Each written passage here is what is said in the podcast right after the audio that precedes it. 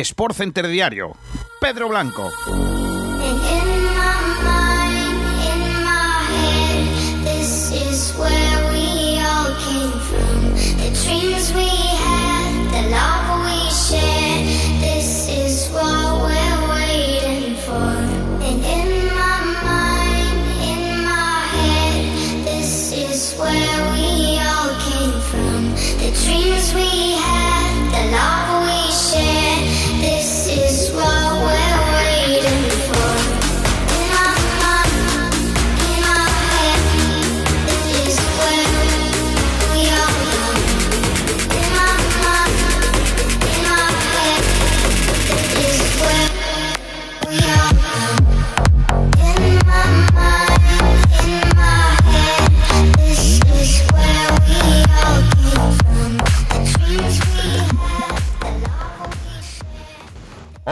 ¿Qué tal? Buenas tardes, gracias por estar ahí, bienvenidos un día más a Sport Center Diario. Hoy es lunes 19 de octubre de 2020, pasando las semanas, arrancando otra y hoy hablando sobre todo del cáncer de mama, porque detectarlo también es fundamental.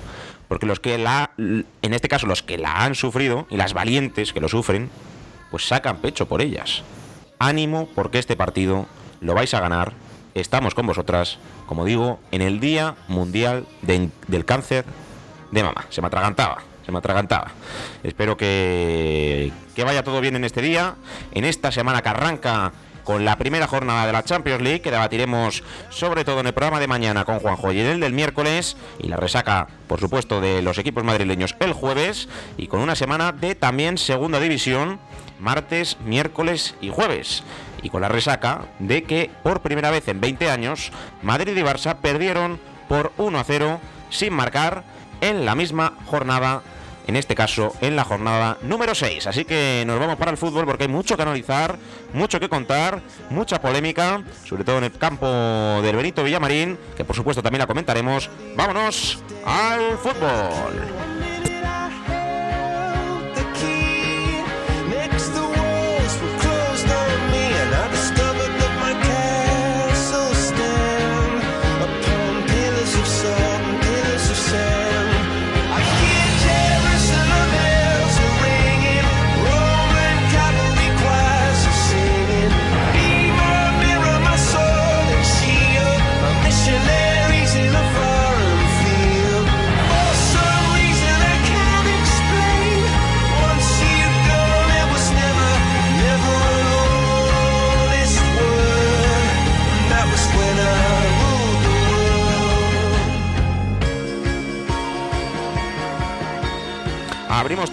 En este Sport Center de lunes saludando a Carlos Fernández. Hola, ¿qué tal? Muy buenas. Muy buenas, ¿qué tal, Pedro? Y también al toque musical de siempre. Mozart, hola, ¿qué tal? ¿Qué tal? ¿Cómo estamos, compañeros? Pues vamos a hablar de, la Liga Santander, ¿no? Porque es verdad que decimos mucho que la Premier es mejor competición, yo creo que es más vistosa, yo creo que se ven más goles, que se ve más espectáculo, pero la Liga Santander también tiene su, quizá porque somos españoles, ¿no? Tiene su, su gusto, tiene su, su deleite y tiene sus partidos. Eh, ¿Quién iba a decir que Madrid y Barça van a perder en la misma jornada? Incluso el Sevilla. O que el Atlético ganaría no tan cómodo, pero con bastante soltura ante el Celta. Y luego eh, lo que supuso lo del Berito Villamarín. Así que vamos a ir por partes desglosando lo que fue la jornada. Y como a mí me gusta, vamos a ir en orden cronológico de acontecimientos de lo que sucedió de sábado a domingo. Y hay que irse a Granada porque en los Cármenes están de enhorabuena constantemente. Y es que ganaron 1-0 al Sevilla, gol de Ángel Herrera en los últimos minutos, con la expulsión tonta de Joan Jordán en eh, el añadido de la primera parte. Así que me toca preguntarle a Carlos Fernández cómo vio el partido y se sorprendió que el Granada, que ya no es un tapado, ganase a este Sevilla del OPTI. Bueno, yo creo que hizo mucha mella ese, esa expulsión de John Jordan. Eh, tuvo, creo que fue un equipo. Mucha gente lo critica de Guarro en el partido de Granada. Yo me gusta llamarlo intenso, agresivo a la hora de, buscar el balón e intentar salir adelante, ¿no? Yo creo que lo que pude ver del partido fueron muy buenas sensaciones, mucha confianza, ¿no? Querían seguir adelante, ambos equipos necesitaban ganar y Diego Martínez un poco como un estilo maquiavélico, ¿no? El fin justifica los medios. Y así fue, ¿no? Gana 1-0 por la mínima, victoria muy válida que a los aficionados hacen que a Diego Martínez lo tengan cada vez más idolatrado. Sí, el Granada es sexto con los mismos puntos que Cádiz, Getafe y Real Madrid, a tan solo uno de la cabeza que llevan Villarreal y Real Sociedad, eso sí, eh, con un partido menos incluso que, la Real y el Villarreal y el Cádiz, el Madrid y el Getafe tienen los mismos, o sea que podrían asaltar el liderato, y es que en el partido es verdad que jugó toda la segunda parte con uno más, pero hizo eh, cinco tiros más a puerta, tuvo más posesión, realizó más pases, tuvo más acierto en ellos, hizo más faltas y más amarillas, por lo que tuvo más intensidad, y sacó cinco saques de esquina por uno Mozart. O sea que yo creo que fue justa la victoria de Granada, a lo mejor de mérito de Lopetegui y de los suyos, ¿no? Por esa expulsión tonta. Sí, la verdad es que bueno, estamos viendo por lo menos desde hace un tiempo esta parte, un Sevilla bastante eh, conocible, pero bueno, la verdad es que el Granada, si algo está haciendo, es superándose cada año y creo que efectivamente fue merecedor de la victoria porque bueno, mm, la verdad es que tiene una pólvora increíble arriba y un equipo que la verdad es que da gusto verlo. Pues ya hemos analizado lo que supuso el primer partido de este super sábado, que nos llevó hasta la victoria del Granada 1-0 al Sevilla. Y a las 4 de la tarde se jugó Celta 0, Atlético de Madrid 2. Eh, el partido yo creo que fue, marcaron al principio y al final y todo lo demás fue una andadura por el desierto. Luis Suárez adelantaba los suyos en el minuto 6 y en el 95 Yannick Ferreira Carrasco. Por lo demás en estadísticas del partido que está ojeando, 15 tiros por 9 del Atlético ganó el Celta, a puerta incluso uno más, tuvo la posesión el Celta, hizo más pases con más acierto el Celta, más faltas el Atlético, más amarillas el Atlético y sacó 8 saques de esquina el Celta por 4 del Atlético. Así que mi pregunta es obligada, Carlos. ¿Fue tan merecida esa victoria de 0 goles a 2 del Atlético? ¿O, bueno, estuvo acertado en momentos puntuales y se, y se sostuvo gracias a un gran Black, no? Claro, eh, bueno, eh, creo yo que ya se ha visto varias veces el juego del Atlético.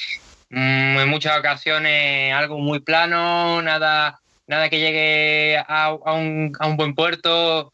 Siempre se basa muchísimo en el portero y en que el delantero o el jugador que esté ahí arriba para intentar marcar los goles tenga el día, ¿no? Yo creo que si Suárez y los jugadores que estaban arriba no hubieran tenido el día, yo creo que se hubiera quedado un 0-0 en uno de esos partidos tostones que, como diría Noche González, eh, serían como un bocata de cemento, ¿no? Por, por las tardes. Y podía haber sido así. Igualmente el partido se veía, pues como tú has dicho, ¿no? Desierto. Eh, no, no, no se veía nada nada vistoso, solamente esos dos goles.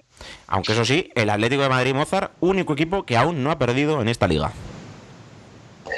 Sí, la verdad es que creo que está cogiendo la, estela de lo que vimos del Real Madrid en la segunda etapa, digamos, de la temporada pasada, en la cual eh, la efectividad le valía. Tampoco le veo yo un equipo excesivamente defensivo, sobre todo porque ha perdido a uno de sus jugadores más importantes, sobre todo para mí, en el plano defensivo, como es Tomás, pero la verdad es que lo que si antes decíamos del tema de la pólvora de Granada, la que tiene el Atlético de Madrid, sobre todo con Luis, Luis Suárez, que marcó desde el principio, eh, pues ya vemos lo que puede conseguir el, el Cholo.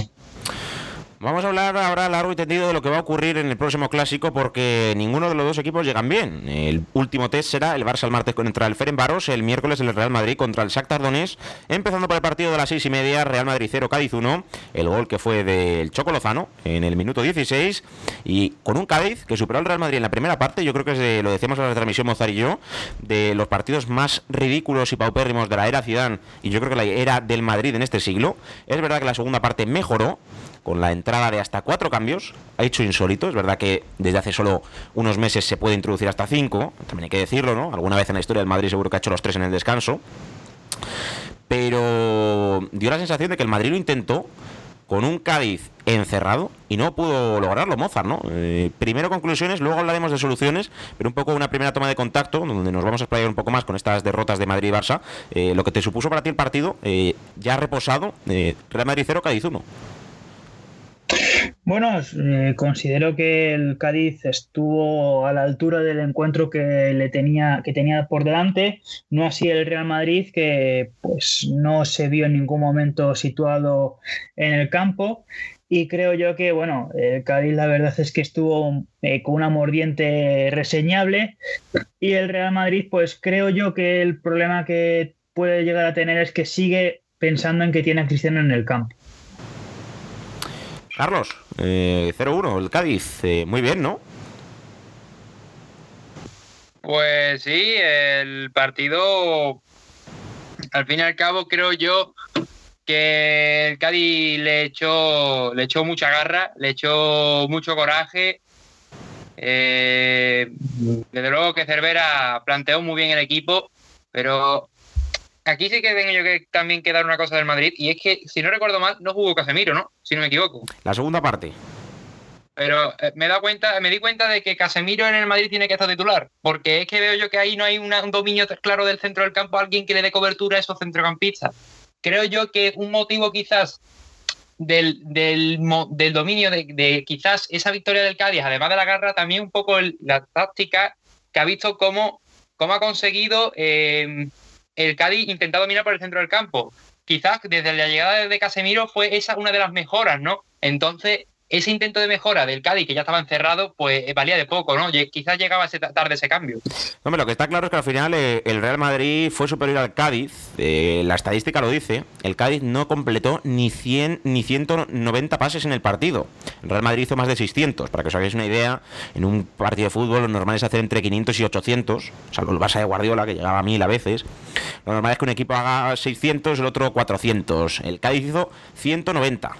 El Real Madrid 631. La posesión fue 75 para el Madrid, 25 para el Cádiz. Pero eso sí, el Cádiz hizo 11 corners por 4 del Madrid y 5 tiros a puerta por 2 del Madrid. El palo de Benzema fue clave, la que falló Vinicius de cabeza también, el gol en fuera de juego de Jovic, el Madrid Mozart, yo creo, tras haberlo reposado bastante, reaccionó en el minuto 80, cuando lo que tenía que haber hecho con cuatro cambios es reaccionar en el minuto 45.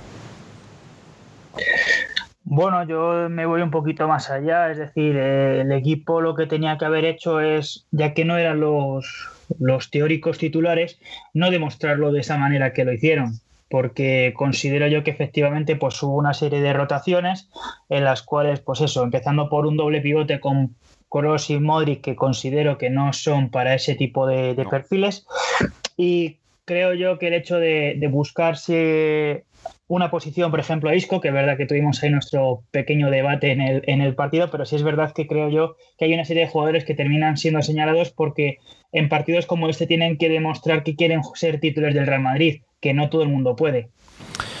A mí me dio la sensación, o me da la sensación, de que lo que no puedo hacer es sentar a la vez a Valverde y a Casemiro. O uno, o el otro, o con 7-0, pues sientas a los dos. Pero el fútbol de hoy en día cada vez es más físico. Antes el Real Madrid, con jugones, porque Isco es un jugón, Modric es un jugón, Cross es un jugón, ganaba este tipo de partidos porque los equipos tenían miedo, no jugaban de tú a tú y el fútbol estaba más, más desnivelado. Ahora todos los equipos se preparan los partidos, todos los entrenadores no dan por perdido ni un punto, lo intentan. Es evidente que el Cádiz pues no pensaba que fuera a ganar, es que es normal. Aunque te encuentres con el peor Madrid o el peor Barça de los últimos años, tú sabes que vas a perder y que solo un milagro te hace ganar. Y el milagro yo creo que fue Zidane, que quitó a los dos más físicos que tiene en el centro del campo el Madrid y se vio que por muy superior que fuera el Madrid, porque al final tuvo, como digo, el 75% de posesión, que es una mentira tener la posesión, ya lo hemos visto, no dominaba. Y cuando perdía la pelota, había siete tíos en área contraria y a ver quién bajaba, porque Casemiro nunca sube, o Valverde, si sube Casemiro, él se queda, o, o se queda alguno. Y Ramos y Barán en el 2 para 2 sufrieron, porque Negredo es un tanque y el otro Lozano corre que da gusto. Por no hablar de Marcelo y Nacho, que no están para el Madrid, esa es otra. Yo creo que aunque hubieran jugado Carvajal y Mendy, sin Valverde y sin Casemiro hubieran sufrido igual, porque ahora mismo son indispensables.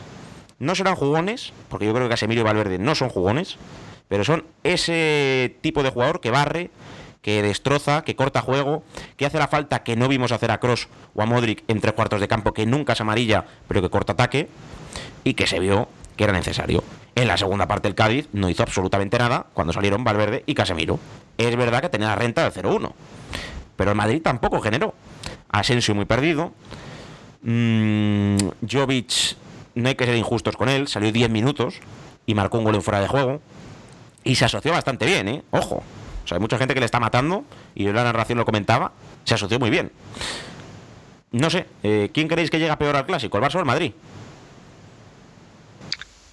Creo yo que ahora, es que ahora mismo creo yo que se tendría que ver con el partido, ¿no? Eh, el partido de Champions se podrá ver si de verdad están preparados o no. Así, a simple vista, si no hubiera sido nada, pues yo creo que si Dan se le vuelve a ocurrir la misma idea, la misma gran idea, no, yo creo que no, porque tienen que ponerse el 11 de gala.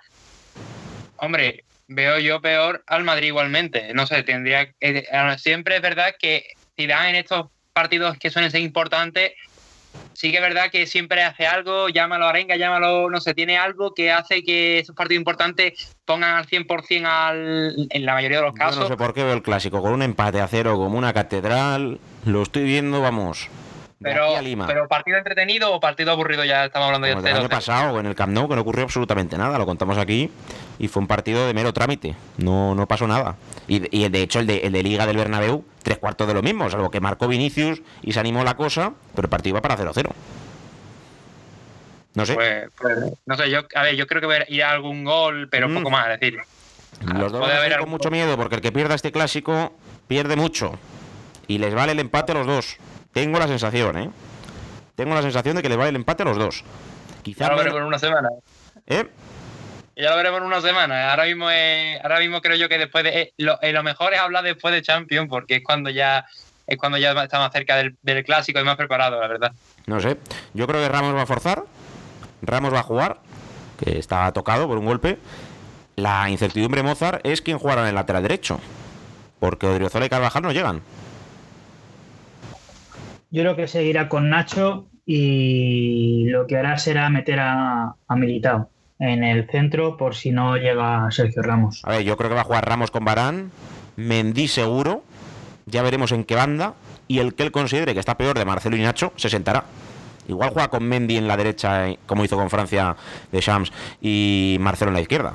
Si considera que está mejor Marcelo que Nacho. Y luego, por lo demás, en teoría, Casemiro Valverde seguro, Benzema también, y quedan otros tres que deberían ser o Modric o Cross, Vinicius y seguramente Rodrigo, que no le hemos visto nada. Pero bueno, el Zidane es impredecible. Ya hablaremos del clásico, como dice Carlos, que quedan seis días. Y toca hablar del Barça, porque también perdió. Perdió 1-0, gol de penalti de Mata. Y el Getafe jugó a lo que sabía. 35 minutos con 1-0, en los que no se jugó nada, salvo el disparo de Messi en el 90. En el cubo polémica con Neon ya habéis visto todos esa imagen de tan solo 17, 18 años, levántate, que, hemos visto por redes sociales. Carlos, justa victoria del Getafe, antifútbol, eh, el Barça ha perdido. ¿Qué te pareció el partido? Este lo tuve que ver poco por motivos, pero lo que pude ver yo es que creo yo que aquí el Barça como que, no sé, lo vi como achantado, no sé, no, no le vi yo saliendo de verdad a intentar plantarle cara a ese a ese como el villano, ¿no? El, el, villano del antagonista, ¿no? Del fútbol, ¿no? El, antifútbol.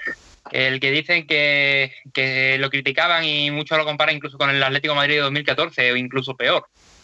Eh, pero creo yo que aquí pues han hecho lo que saben hacer Getafe, ¿no? Al fin y al cabo le plantan cara a un equipo, le plantan ese, esa táctica, se, se, encaran y si hace falta usar el físico al, al máximo y arriesgarse al máximo para ganar el partido, lo consigue y el Getafe e, eso ha hecho. Ah, de penalti, pues bueno, ha sido el gol de penalti, pero en cuanto al. la que falla el Chocolozano en el 90.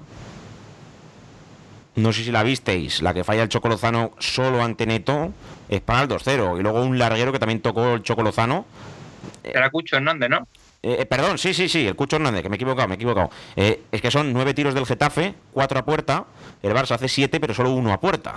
Es verdad que la, la posesión la pierde, pero eh, amarillas 4-3, muy igualado, y en saques de esquinas donde va el Getafe, 7-2. O sea, yo creo que fue justa la victoria, lo que pasa es que el Getafe pues tampoco tiene un killer para ganar 3-0, pero el partido era de 3-1. Yo creo que Messi tenía que haber marcado la que tuvo, o Griezmann, que tuvo una primera parte, pero al final el, el Cucho, una de las dos la tiene que meter. No la metió, yo sigo insistiendo, si esto es la Premier, el Barça pierde 5-2, porque la Premier es así, pero claro, esto es la Liga Española. Eh, rara vez se ve más de tres goles en un partido. Eh, Mozart, eh, Getafe 1, Barça 0. Bueno, yo creo que ya todos conocemos cómo, cómo juega el, Getafe, que es un juego bastante defensivo, o un juego, no diría marrullero, pero sí bastante duro. bueno, a Nion ya lo conocemos de incluso de verle subir fotos en Instagram de un poco, para mí, imágenes un poco que, que no muestran lo que quiere mostrar el, futbolista azulón, pero creo que es algo que ya sabes cómo, vamos, que ya vienes un poco con previso, no solo por, el, por los partidos sino porque ya lleva una serie de temporadas haciendo lo mismo. Eh, por ejemplo, hubo la temporada pasada un partido en el que incluso llegaron a, tener distintos problemas ya después de pitar el colegiado al final del partido.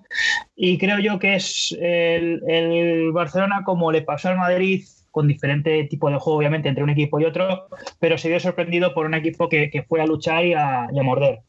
¿Creéis que Niom es el nuevo bad boy de la liga? Como fue el año pasado Damián Suárez, como ha sido anteriormente Pepe, Ramos, Dani Alves. Eh, ¿Creéis que Niom va a ser el bad boy de la liga? Que le van a pitar mucho. Ahora no, ¿no? Pero que va a ser siempre el señalado como el duro. Yo creo que no, porque sobre todo es el hecho de, que hay el problema que tiene, bueno, el problema, la diferencia que tiene Nyon con otros jugadores es el hecho de que no está al amparo, entre comillas, de, estar dentro de un equipo grande, como puede ser pues otros jugadores que no, me apetece nombrar en estos momentos. Pero sí, por ejemplo, que ha habido jugadores muy duros, eh, tanto en eh, los equipos grandes, que eh, a diferencia de hacerlos en cuando son al revés, es decir, los, los jugadores, los equipos grandes son los que reciben o, o, ven como un jugador en este caso como Neon eh, tiene esa, esa, forma de jugar, pues es verdad que, no, que, no, que no gusta, pero y que por lo tanto, claro, tienes que defender el espectáculo. Pero cuando es al revés, yo no he visto eh, esa defensa o esa o esa denuncia, vamos a decirlo así, en cuanto a los jugadores que son duros, porque Neon es bastante duro y lo que hay que hacer es sencillamente, si el árbitro considera que es falta o puede ser perfectamente falta, bajo mi punto de vista, por ejemplo, en la falta de Messi o en la falta de Ansu Fati, y no soy dudoso de, de ir a favor o en contra del Barça, creo yo que se tiene que pitar. Pues vamos a ver, eh, jornada ayer, eh, Carlos Fernández, Eibar 0, 1 0, además roja para Moncayola en el 88, el partido aburrido de la jornada, los dos necesitados de puntos, los dos por abajo, ¿eh? Y creo que va a ser así una tónica para la temporada, lo, repetí aquí la semana pasada, lo vuelvo a repetir, el Eibar no está para primera, no le veo yo un equipo para primera y si se salva para primera va a ser raspado, raspado, raspado. Eh, no puede ser un centro del campo inexistente, jugadores que ya no sirven en, el Eibar y en el Osasuna, eh, que parece que la temporada pasada que estuvo también mm, fue un mero espejismo. Y pues como has dicho tú, el partido, en cuanto al partido, es el, aburrido de eso, mm, desde luego. Te valía lo mismo echarte una siesta que, ver el encuentro. Yo de los pocos que no vi, ¿eh? yo suelo ver los 10 de primera, o intento ver los 10. Me perdí el Eibar Osasuna, el Huesca, no, el Alavés Elche y tuve que ver resubido por la polémica del Betis Real Sociedad, que luego comentaremos, pero son los tres que me perdí. El sábado estuve más atento, el domingo ya descansé un poco. Eh, había que ver a las chicas de, la Liga Verdrola, luego lo comentaremos. Eh, los Leones despertaron. Eh, Mozart, Atleti de Bilbao 2, Levante 0, goles de Alex Berenguer y de Iñaki Williams, y el Athletic que estaba en puesto de descenso, pues ahora mismo está a 4 del liderato. Ya sabéis que esta liga es una locura, pero buena victoria de los Leones. Sí, sobre todo balsámica después de todo lo que había pasado hasta, hasta ese encuentro. Creo yo que mm, me daba la sensación de que el partido iba a terminar empate a cero hasta que pues ocurrió esa, esa fatalidad de, del tanto que, marcaron en, eh, por parte del, del Athletic de Bilbao, porque no veía claro un vencedor entre el equipo de Paco López y por parte del equipo bilbaíno. Y creo yo que hubiera sido a lo mejor incluso más justo un empate visto lo que habían hecho hasta entonces. Sí, ayuda del VAR, ¿no? Porque parecía que había fuera de juego de Williams, eh, luego Berenguer cuerpea muy bien con Postigo, marca el primero, y luego Williams a placer. Eh, error del Levante, que, que, ahora mismo es colista con el Valladolid, eh, que ganó o que empató en este caso, así que bueno, pues eh, veremos lo que ocurre, ¿no? Con el Athletic y Levante, claro, tenían a vencedor. Es que así no se puede perder el Bilbao. Salió vencedor y, y ganaron, claro. Eh, aparte, partidazo el que vivimos entre Villarreal y Valencia, que tuvo de todo. Tuvo de todo porque dos ex valencianistas marcaron a Valencia. Paco Alcácer de penalti y Dani Parejo, su ex capitán, que casi lo celebra en el 69 que ponía el 2-1. Recortaba distancias, empataba, mejor dicho, Gonzalo Guedes en el 37. Además, Takefusa Kubo expulsado en el minuto 92 mm, de forma polémica, porque al final eh, fue fuerte al balón y no era necesario con 2-1. Eh, tuvo de todo el partido, Carlos. Eh, buen encuentro, muchos goles, ya que veníamos denunciando que se venían de pocos. Y Rojas, ex goleadores, Parejo, no sé, el Valencia la deriva también.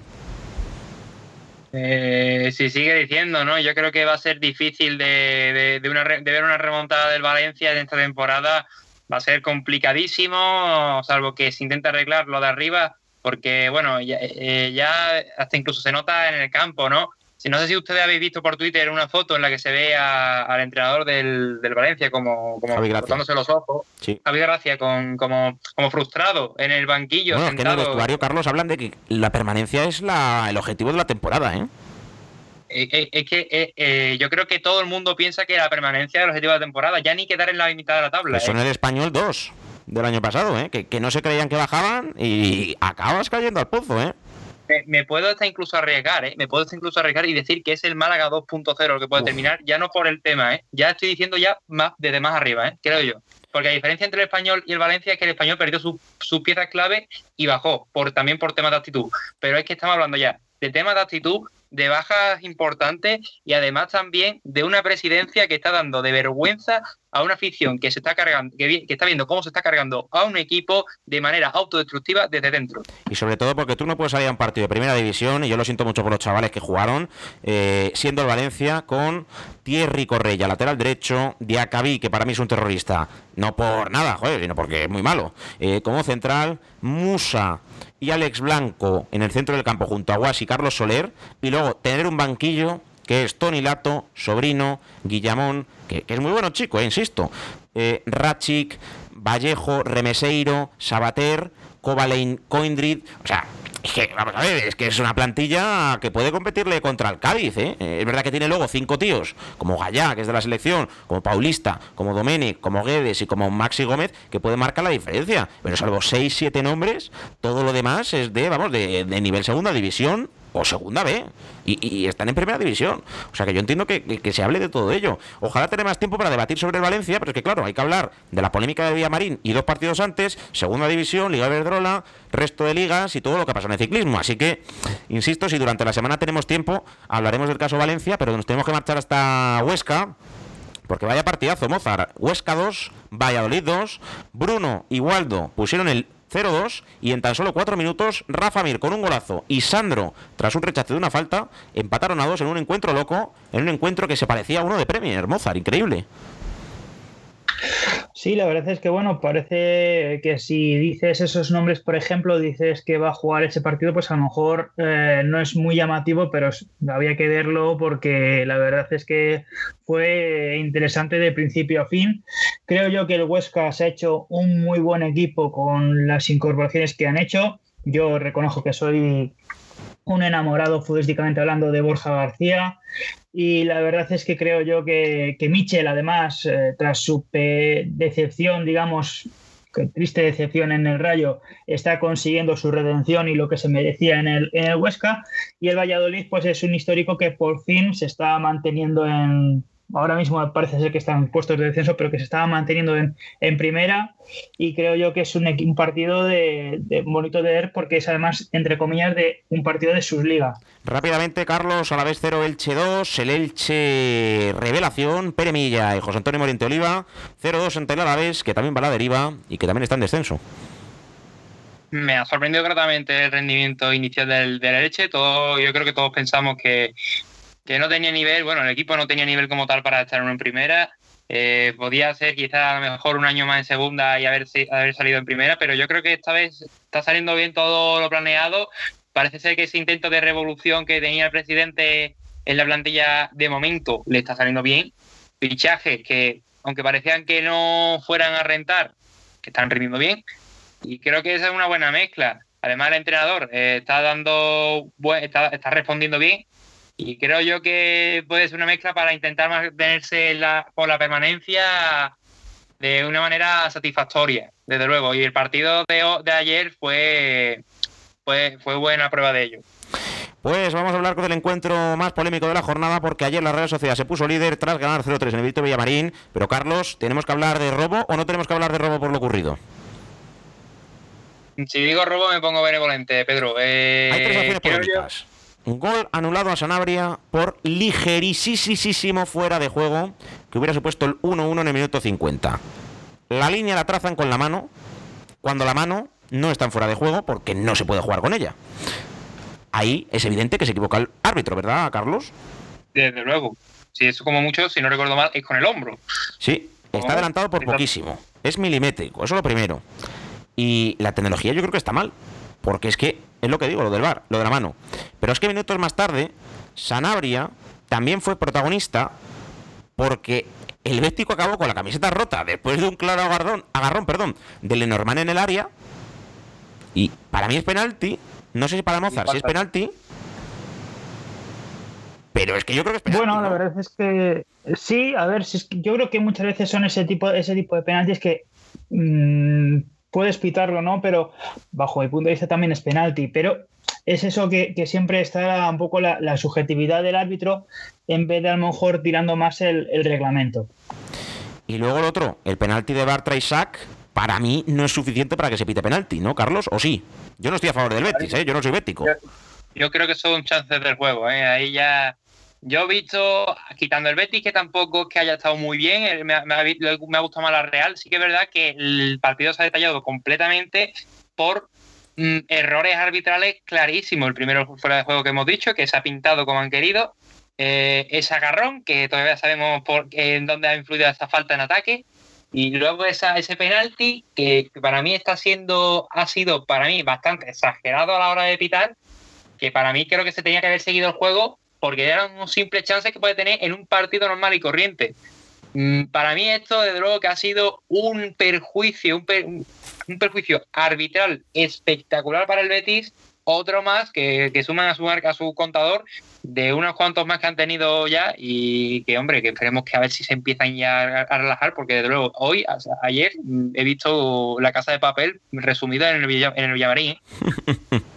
pues mira, eh, a ver si tiene más suerte el Betis. Eh, ayer Pellegrini no dijo tanto, porque claro, cuando el Madrid le cayó una buena de los árbitros, está expedientado, y dijo, pues mira, voy a tirar de ironía, que han pitado muy bien y ya está, ¿no? porque claro, no se quiso complicar. Ligas Marbank ayer y este fin de semana se han jugado los siguientes partidos. Albacete 3, Sabadell 0, las Palmas 2, Almería 0, Cartagena 1, Fuenlabrada 1, Castellón 0, Lugo 1, Logroñés 0, Leganés 1, Rayo Vallecano 1, Español 0, joder, decíamos de la segunda y todos son 1-0 o 0-0, ¿eh? Mirandés 0, Mallorca 0, Zaragoza 1, Málaga 2, Girona 1, Oviedo 0 y Real Sporting 1, Tenerife 1. Por lo tanto, el español líder empatado con el Sporting, a un punto el Fuenlabrada y el Rayo Vallecano, y en promoción de ascenso con 11 el Mallorca y con 10 el Málaga.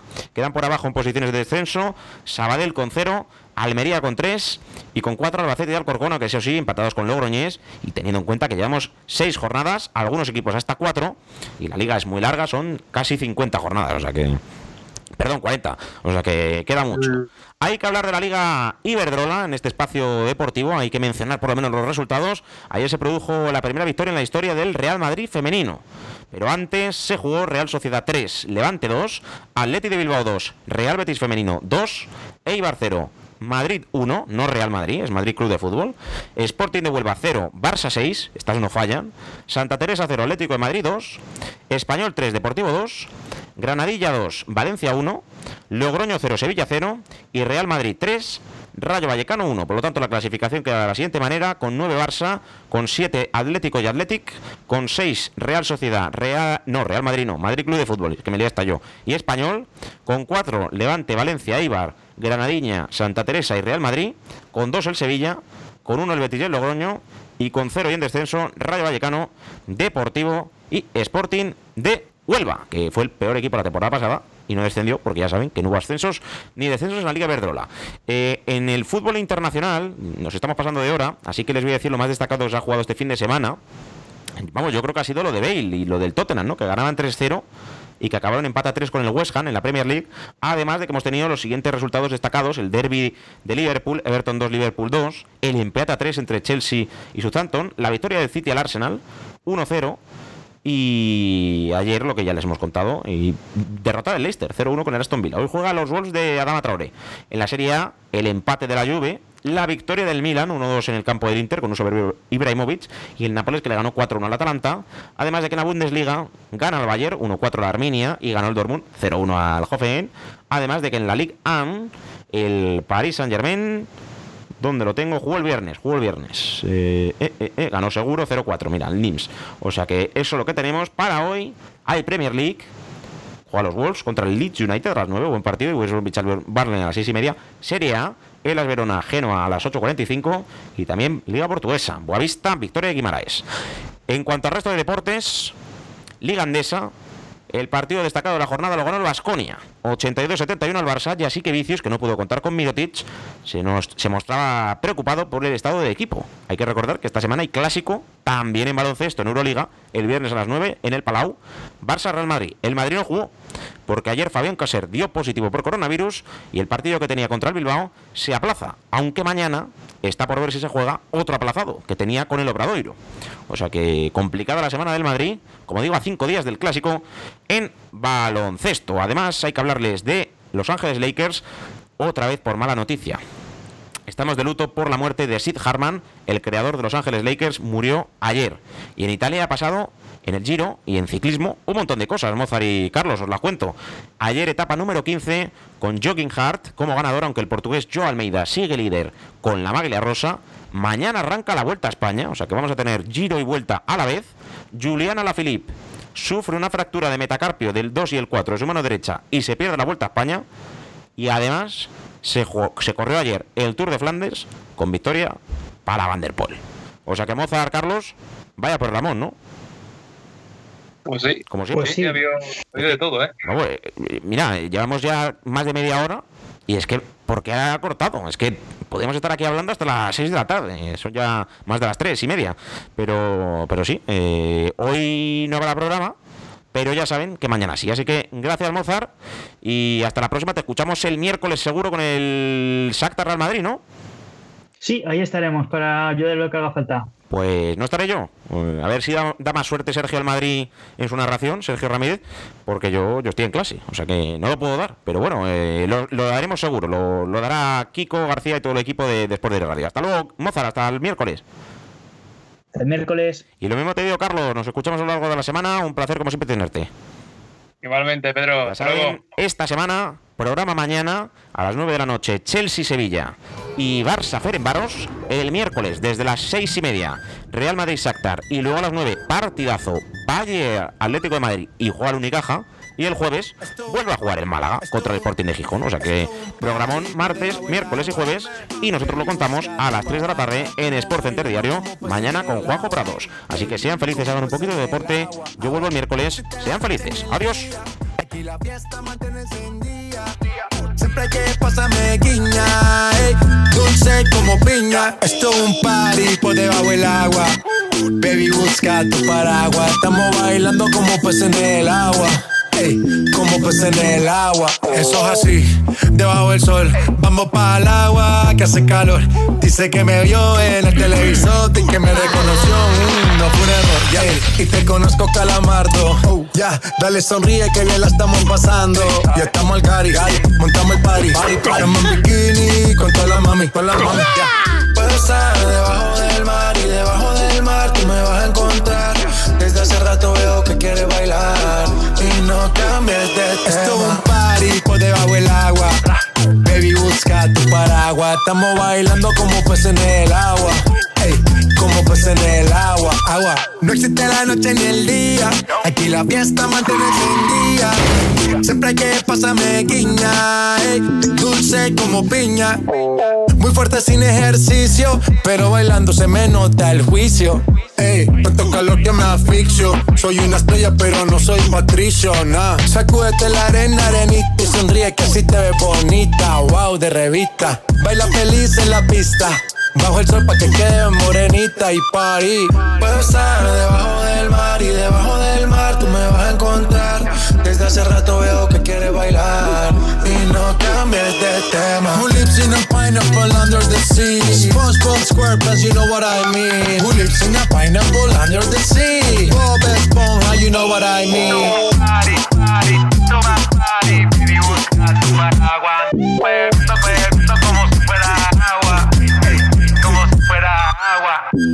Shibari man.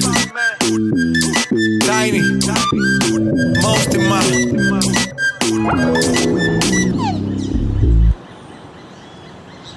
Thank